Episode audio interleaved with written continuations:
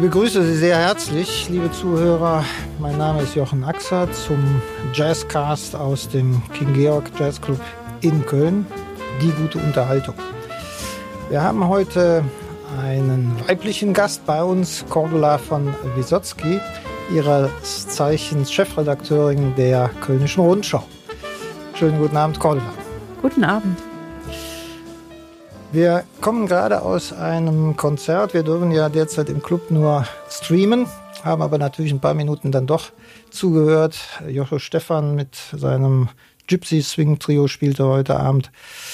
Wie ist das, wenn ich dich im Vorgespräch richtig verstanden habe? Eigentlich war zu Hause viel Musik los. Bei uns war viel Musik los, genau. Und deswegen habe ich, äh, ich habe das sehr genossen jetzt gerade, die Zeit noch äh, bei dem Konzert und ähm, war ganz äh, fasziniert von diesem äh, Gypsy Swing. Es hat mir wirklich gut gefallen. Der Musikus bei euch im Haus war dein Vater. Und das ja. war ein ganz berühmter Name, den ich ja sogar noch kenne, Harald Banter. Ne? Ja. Der Name war ein Künstlername, wenn ich das richtig verstehe. Ja, der Name war und ist ein Künstlername. Ja. Mein Vater ist auch immer noch der Musikus in der Familie. Er ist jetzt 90 äh, Jahre alt und ähm, ist natürlich immer noch Musiker mit Leib und Seele. Und äh, ja, Harald Banter ist ein Künstlername, den er sich damals, er ist mit 20 Jahren nach Köln gekommen aus Berlin und ähm, hat angefangen, Jazz zu machen, hat eine eigene Band gegründet und ähm, hat sehr schnell gemerkt, dass der Name Wisotzki ein bisschen zu sperrig ist äh, für die Bühne.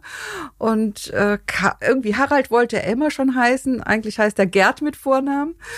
Und Banter ähm, gefiel ihm als, als Wort einfach. Später hat er festgestellt, dass es äh, übersetzt äh, sowas heißt wie schlagen, aber im Sinne nicht von verprügeln, sondern von Takt schlagen und äh, das passte dann. Also ich weiß jedenfalls noch, dass das äh, ja eine der Bands war, die man kannte ne? und und dann auch in dem ja beginnenden Fernsehen dann sehr häufig auftrat. Mhm. Und vielleicht ist ja tatsächlich das äh, das bekannteste, was er gespielt hat oder komponiert hat, so muss man sagen, ohne dass das einer zuordnet, die, die Melodie bei, bei äh, Ekel Alfred, ne? Genau. Die, das, das ja. er da gemacht hat. Ja, ja also glaube ich, hat unglaublich viel gemacht und hat im Grunde dann auch die, die Musik, gerade auch im Jazz, ähm, sehr beeinflusst und war auch sehr kreativ. Ne? Es gab diesen Jazz-Traumspiegel mal, den er gemacht hat und, und all solche Dinge. Also enorm. Du bist nicht in seine Fußstapfen getreten, offenbar. Offenbar nicht, nein. Also es hat sich auch ziemlich schnell rausgestellt, dass das überhaupt nicht möglich war, weil ich äh, überhaupt kein äh, musikalisches Talent habe. Äh, ich, ich, ich liebe Musik und ähm, ich, ich höre wahnsinnig gerne Musik und natürlich sind wir mit Musik aufgewachsen und auch mit dem, ich sag mal, musikalischen Geschmack von meinem Vater, äh, der äh, sehr, sehr gerne George Shearing gehört hat zum Beispiel. Das war, glaube ich, auch eins seiner großen Vorbilder, George Shearing. Und ähm, wir haben sehr viel Musik gehört zu Hause und natürlich auch mitbekommen, wenn mein Vater komponiert hat. Irgendwie war immer Musik da. Aber ähm, ich habe dann äh, Klavierunterricht äh, bekommen, aber äh, das endete sehr schnell damit, dass die Klavierlehrerin meinen Vater anrief und sagte, ich glaube, es hat keinen Zweck. okay. also es war so, nichts. Da war, vielleicht so ähnlich wie bei mir selber. ich hab, ich stelle immer fest, je, je mehr ich eigentlich äh, die wirklich talentierten und tollen Musiker gehört habe, desto weniger hatte ich selber Spaß daran, weil der Abstand so groß war, dass äh, man das nie aufholen konnte. Aber du spielst ein Instrument oder auch ich, ich spiele inzwischen kein Instrument mehr. Ich habe lange Klavier gespielt, aber äh, wie gerade beschrieben, habe ich es dann wirklich fast äh, zugeklappt und in der, in der Ecke stehen lassen. Und wahrscheinlich aber länger als ich hast du Klavier gespielt. Ja, habe schon, weiß nicht, so 15 Jahre habe ich schon gespielt, aber äh, äh, das ist dann inzwischen verstaubt. Das Klavier habe ich inzwischen einer guten Freundin geliehen. ähm, gut, also nicht die Musik als, als dein Steckenpferd. Du bist jetzt Chefredakteurin einer, einer wichtigen Kölner Zeitung, die ja auch viele Regionalausgaben hier äh, im Umland noch hat. War das ein Berufsweg, den du dir sehr früh vorgestellt hast oder wie bist du in diese Ecke gekommen des Journalismus, der, der redaktionellen Arbeit? Also den Wunsch hatte ich wirklich sehr früh. Ich habe äh, wahnsinnig gerne gelesen, immer schon. Also äh, ich war eine richtige Leseratte, habe alles verschlungen, was äh, Buchstaben hatte und habe ähm, sehr, also ich glaube, da war ich zwölf, da fiel mir ein Buch von Günter Wallraff in die Hände. Das war eines der ersten Bücher von ihm, der äh, damals so Industriereportagen machte und berichtete über äh, Bergbauunternehmen oder äh, Fabriken im Ruhrgebiet. Und das hat mich so fasziniert, dass ich von dem Moment an wusste, ich will Reporterin werden. Also das mhm. war mein großer Wunsch schon ganz früh. Und es gab auch keinen anderen. Also ich, ich, eine Alternative hätte es nicht gegeben. Also ich wusste, ich will Journalistin werden. Journalistin. Ja. Ähm, nun bist du heute Chefredakteurin ähm, des Blattes. Ich glaube, fünf Jahre ist das jetzt, dass du das alleine äh, am Hals hast. Noch nicht ganz, aber fast, ja. Fast. Wie ist das, wenn man jetzt wirklich Chefredakteurin ist, ja auch eines Blattes mit, mit etlichen Mitarbeitern? Kommst du selber noch zu einer journalistischen, redaktionellen Arbeit oder ist es dann doch mehr Management von anderen? Darf man das so fragen? Alles, man darf alles fragen. Also du sprichst mit einer Journalistin, wenn die sagen würde, du darfst nicht alles fragen. Also äh, ist, ja, natürlich verändert sich das. Also ich wollte Reporterin werden und ich war lange Jahre Reporterin. Irgendwann verändert sich das und wenn man dann anfängt, Führungsaufgaben zu übernehmen, äh, verändert sich auch der Alltag und die, die Verantwortung ist eine andere. Und ich komme natürlich äh, lange nicht mehr so zum Schreiben wie früher. Vermisse ich auch oft. Ähm, das heißt aber nicht, dass ich nicht journalistisch arbeite, weil äh, das Gestalten einer Zeitung, äh, sagen wir mal von der Themenauswahl äh, bis zur Schwerpunktsetzung innerhalb einer Redaktion, das sind alles auch journalistische Aufgaben, nur ein bisschen anders. Ähm, deswegen habe ich trotzdem nach wie vor das Gefühl, äh, journalistisch zu arbeiten, weil es ja auch viel darum geht, zu gestalten und zu überlegen, wie wir uns auch für die Zukunft aufstellen. Das sind ja ganz wichtige Themen momentan. Und äh, ja, ich wäre gerne noch mal wieder als Reporterin unterwegs, aber ich glaube, so wie früher wird das nicht mehr sein. Ich, ich war viele Jahre Polizeireporterin zum Beispiel in Köln. Also das, äh, das wird nicht mehr wiederkommen. Okay.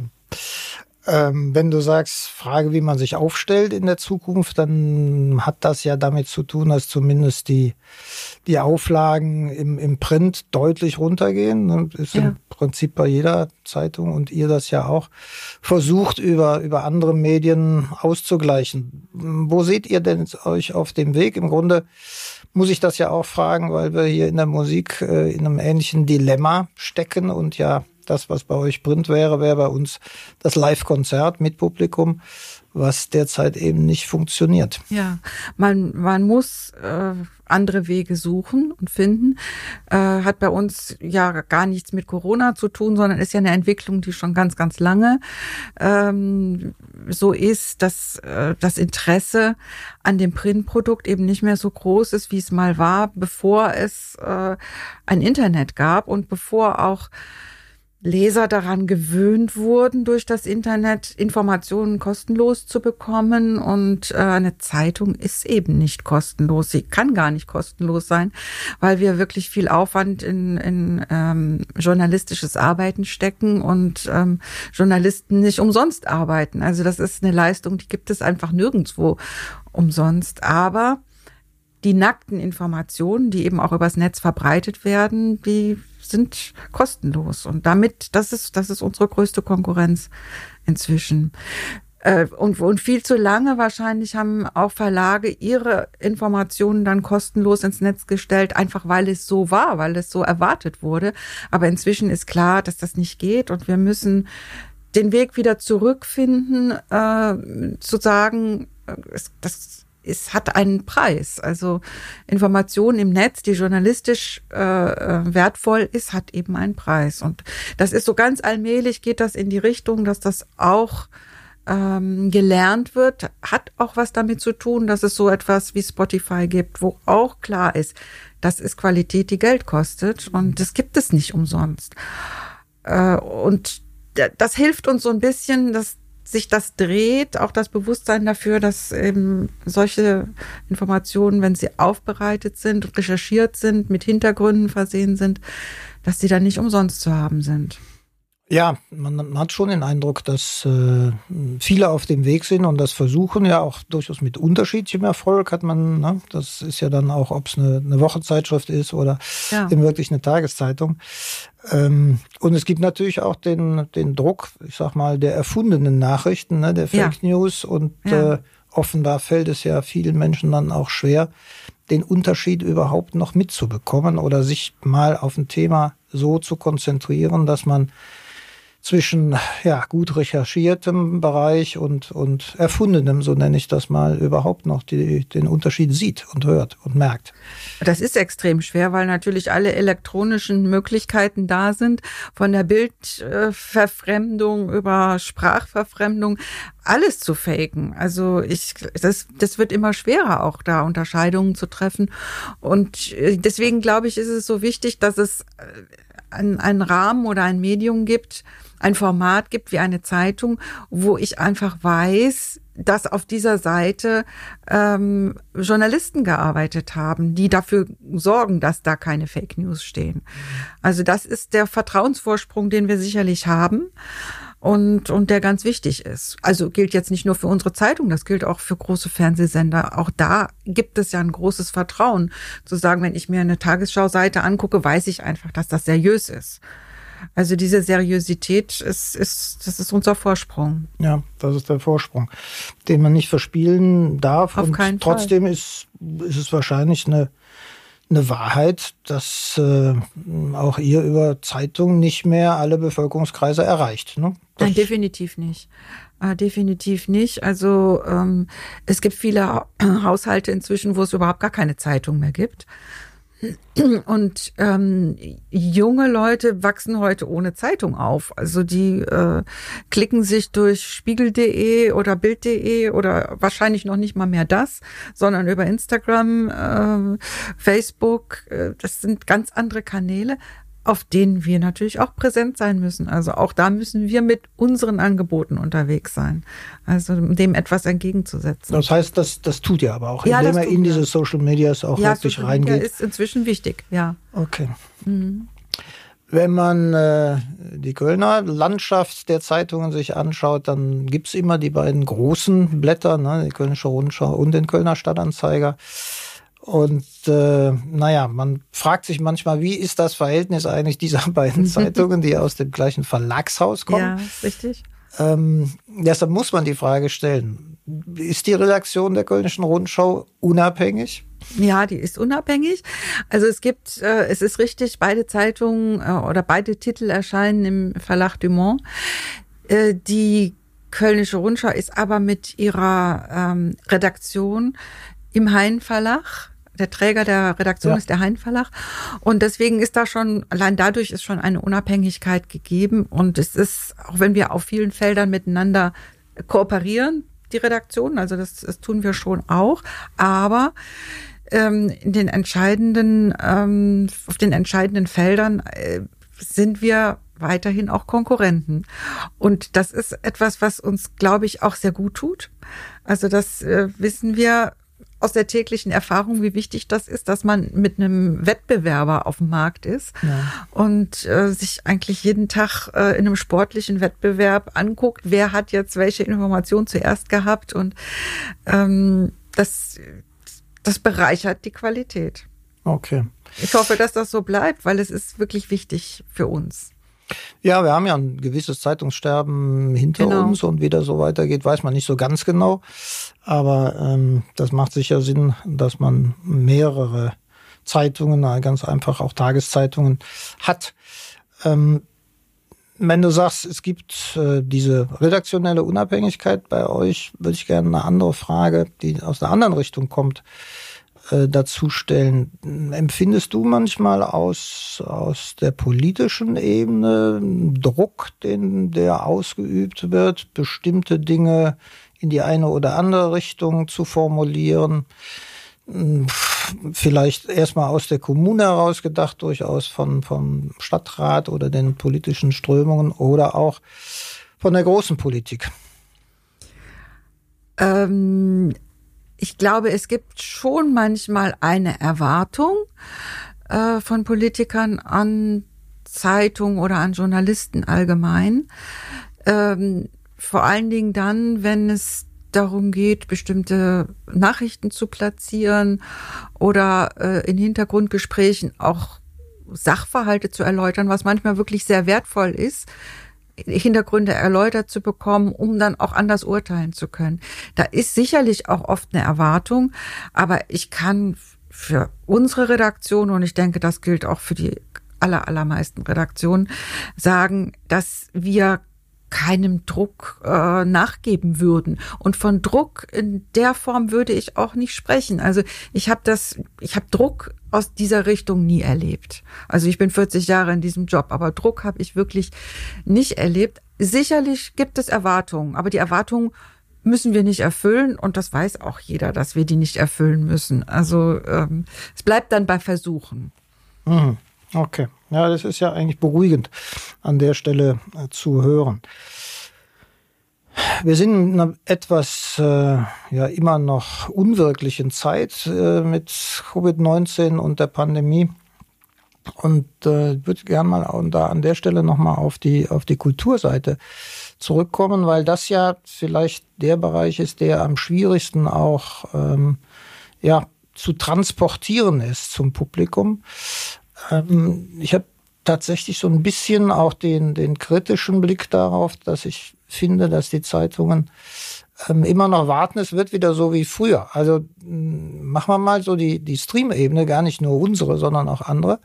Darüber wird unglaublich wenig berichtet, wenn nicht gar nicht. Das, das läuft so unter der irgendeiner äh, Marke, die man mitbekommt, fast so in, dem, in der Hoffnung, irgendwann gibt's wieder das Live-Konzert. Oder sehe ich das also zu kritisch? Also muss ich widersprechen. Gut. Also weil wir äh, berichten äh, ja schon, also eigentlich jeden Tag über die Streaming-Angebote und über die die Angebote, die es jetzt eben alternativ gibt. Also wir tun das schon allein deswegen, weil wir unsere Kulturseiten ja auch haben und die und können wir nicht leer lassen. und die wollen wir vor allen Dingen auch gar nicht leer lassen, weil ähm, das sind ja auch hochinteressante äh, Angebote, die es momentan gibt. Und wir staunen eigentlich jeden Tag darüber, was es wieder für neue Ideen gibt und ähm, wer sich alles was einfallen lässt. Und das ist, das kann man eigentlich nur äh, positiv begleiten und ähm, und fördern und sagen, das ist total wichtig, auch dass wir darüber berichten. Das ist ja das, was Kultur momentan lebendig hält. Ähm, ich, ich kann es mir gar nicht anders vorstellen. Und es ist so, ähm, das ist auch so was äh, Ermutigendes, äh, dass überall diese Ideen frisch sind. Die Künstler haben natürlich auch keine andere Chance. Ne? Das ist schon ja. so, dass ja doch sehr viele ja mit sich hadern, mit der Situation hadern, dass wirklich auch äh, ökonomisch eng wird. Ja, die natürlich. meisten müssen derzeit schon an die Substanz rangehen. Da kann man nur hoffen, dass eine da ist, so dass man das noch für einen Zeitraum ähm, übersteht. Und natürlich ist, ist auch jetzt von uns aus klar, man wird äh, auch hier so eine Stream-Situation, wie wir sie im King Georg haben, nicht, nicht mhm. dauerhaft über Jahre ziehen können, ja. weil ja. einfach das wird das, keiner können. Ja. Nee, niemand, weil ne, das Geschäftsmodell natürlich eigentlich weggeflogen ist. Ja, ähm, vielleicht zurück zu deiner, deiner äh, journalistischen Arbeit. Da würde ich vielleicht nochmal drauf zurückkommen. Ich habe überhaupt nicht nachgeguckt, in welchem Bereich warst du im Wesentlichen. Du hast eben gesagt, Polizeireporterin. Ja. ja, das war ganz am Anfang. ich habe ich hab in der Lokalredaktion angefangen und ähm, das, ja, das war in den 80er Jahren so eine Zeit, wo äh, viel ich meine, es ist immer noch viel los in Köln, aber es war auch damals viel los, auch kriminell viel los. Also jedenfalls der Posten des Polizeireporters, bis dahin gab es nur Polizeireporter, keine Reporterin, äh, wurde frei und ich das hat mich total gereizt. Und mhm. ich hatte damals einen Chefredakteur, der hat einmal geschluckt und dann hat er gesagt, ja, warum nicht? Äh, mach mal. Und ähm, das habe ich ein paar Jahre gemacht, fand es super interessant. Ja. Das heißt, du bist wirklich nachts mit, ja. mit den Polizeiwagen durch die Gegend gefahren, oder wie? Darf ja. man das so sagen? Ja, also eher hinterher gefahren. Eher hinterher gefahren, ja. Wie, so ist, Aber doch, das waren, ja klar, natürlich, das waren, waren äh, auch Einsätze nachts. In die Zeit fiel übrigens das Gladbecker Geiseldrama hier in Köln. Okay. Ja. Dass du auch unmittelbar dann berichtet hast? Ja, ja, ja. okay. Ist das eine Geschichte, die dir am meisten im, im Kopf geblieben ist? Oder mm, was, ja. was ist aus deiner ja wirklich äh, jahrzehntelangen Tätigkeit mm. an Geschichten, Geschichtchen mm. dir im Kopf geblieben, wo du, wo du sagst, ja, das war wirklich ein Highlight ja. oder spannend? Also eigentlich jeder Tag, weil äh, bei der Zeitung ist es so, dass jeder Tag äh, neu ist und das ist auch das Tolle, dass wir jeden Tag eine neue Chance haben. Aber was ähm, ja, was für mich das Aufregendste und vielleicht auch das ist, was am, am, am tiefsten gegangen ist, das war schon die Wendezeit ähm, und äh, dieses ganze Jahr 89 ähm, 90, was da passiert ist und was ich eben, worüber ich dann eben auch berichten konnte. Das ist, das war eigentlich das Aufregendste und das, was auch wirklich mir am meisten in Erinnerung so ist und wo ich heute noch eine Gänsehaut bekomme, äh, wenn ich dran denke, wie das war in der äh, in der Nacht, als die Mauer fiel. Mhm. Also wir saßen in der Redaktion, das war ja so gegen Abend, als dann die ersten Meldungen kamen und ähm, ja, was machen wir jetzt? Und schicken wir jemanden an die Grenze? Ne? Schicken wir die Wisotzki an die Grenze? ja, gut. Äh, ich habe sofort gesagt, klar. Äh, und die nächste, die nächste Grenze war halt der Grenzübergang, Grenzübergang Helmstedt von hier aus. Und äh, dann bin ich in der Nacht mit dem Polizei, nicht mit dem Polizeireporter, mit dem Fotografen äh, losgefahren. Und wir sind dann irgendwann, spät nachts sind wir in Helmstedt angekommen. Da war, eine, war natürlich eine Wahnsinnsstimmung und also das war richtig ähm, mitreißend. Mhm. Ja. Und dann mhm. sind wir die Nacht über da geblieben äh, in, am frühen Morgen zurückgefahren und ähm, ich weiß noch, dass wir da an der Raststätte kurz Halt gemacht haben und uns nur gewundert haben, es gab keine Glühbirnen mehr, es gab keine kein Klopapier mehr, war alles war alles als Souvenir mitgenommen worden. Ja. Okay. Ja, ja, gut, das war natürlich tatsächlich auch, auch eine spannende und politische Zeit, weil sie auch so eigentlich verblüffend dann in dieser Geschwindigkeit auch kam. So, so vielleicht ein paar Tage vorher konnte man das so ein bisschen erahnen, aber. Ja, man, ja, vielleicht konnte man das so ein bisschen erahnen. Und es gab ja dann in den Wochen danach, gab, wurden ja dann nach und nach die Grenzen auch in den kleineren Orten geöffnet, wo ich dann auch äh, ja, in so einem Grenzort war, den ich dann fünf Jahre, zehn Jahre, 15 Jahre, 20 Jahre, jetzt nach äh, 30, warum haben wir jetzt, ja, 30 Jahre, 30, ja, ja nochmal da war, äh, um ähm, zu gucken, wie hat sich das da entwickelt. Das mhm. waren schon ganz spannende Geschichten. Aber was so, ähm, was, was mich sehr nachdenklich gemacht hat eigentlich in der Zeit, das war diese, diese wahnsinnige Dynamik und das Tempo, was da drin gesteckt hat und wo einfach spürbar war, dass das alle auch ein Stück überfordert hat und es gar nicht möglich war, so richtig mitzukommen mit dieser Entwicklung. Und ähm, das hat sich ja dann später auch gezeigt, dass es da eben auch viel Frust und Unzufriedenheit gab, was Auf ich wirklich sehr gut verstehen kann, wenn man mitbekommen hat, wie, wie im Grunde genommen alle überrannt worden sind. So schnell kann man gar nicht mitkommen. Das ist so. Ja, also, ja. also für diejenigen, die in Ostdeutschland gelebt haben, war das, war das natürlich äh, ja ein Schock, kann man vielleicht ja. das beschreiben. Das ist völlig klar. Und bis man dann. eine Riesenumstellung. Riesenumstellung. Ja, Riesenumstellung. Komplett neues Leben. Und Vollkommen klar. Aber ich finde interessant, dass du diese Emotion bei dem Mauerfall hast. Ich habe eine Kleinigkeit an der Stelle. Ich war natürlich auch mehrfach zu Zeiten, wo die Mauer noch stand in Berlin. Und äh, habe immer bedauert, dass man nicht durch das Brandenburger Tor gehen konnte. Ja. Und ja. heute, wenn ich in Berlin bin, ich versuche jedes Mal durchzugehen, ah, ja. weil ich immer Auch, noch das ja. für mich so Symbol dafür ist, dass man das wieder machen kann. Ja, sehr schön. Gut, Cordula, für heute Abend äh, Ist das dasjenige, was ich... überhaupt nicht über Jazz gesprochen. Du hast mir gesagt, du liebst die Musik. Ich könnte noch fragen, ob Jazz dabei eine Rolle spielt. Ja, das hast du gesagt, über den Vater.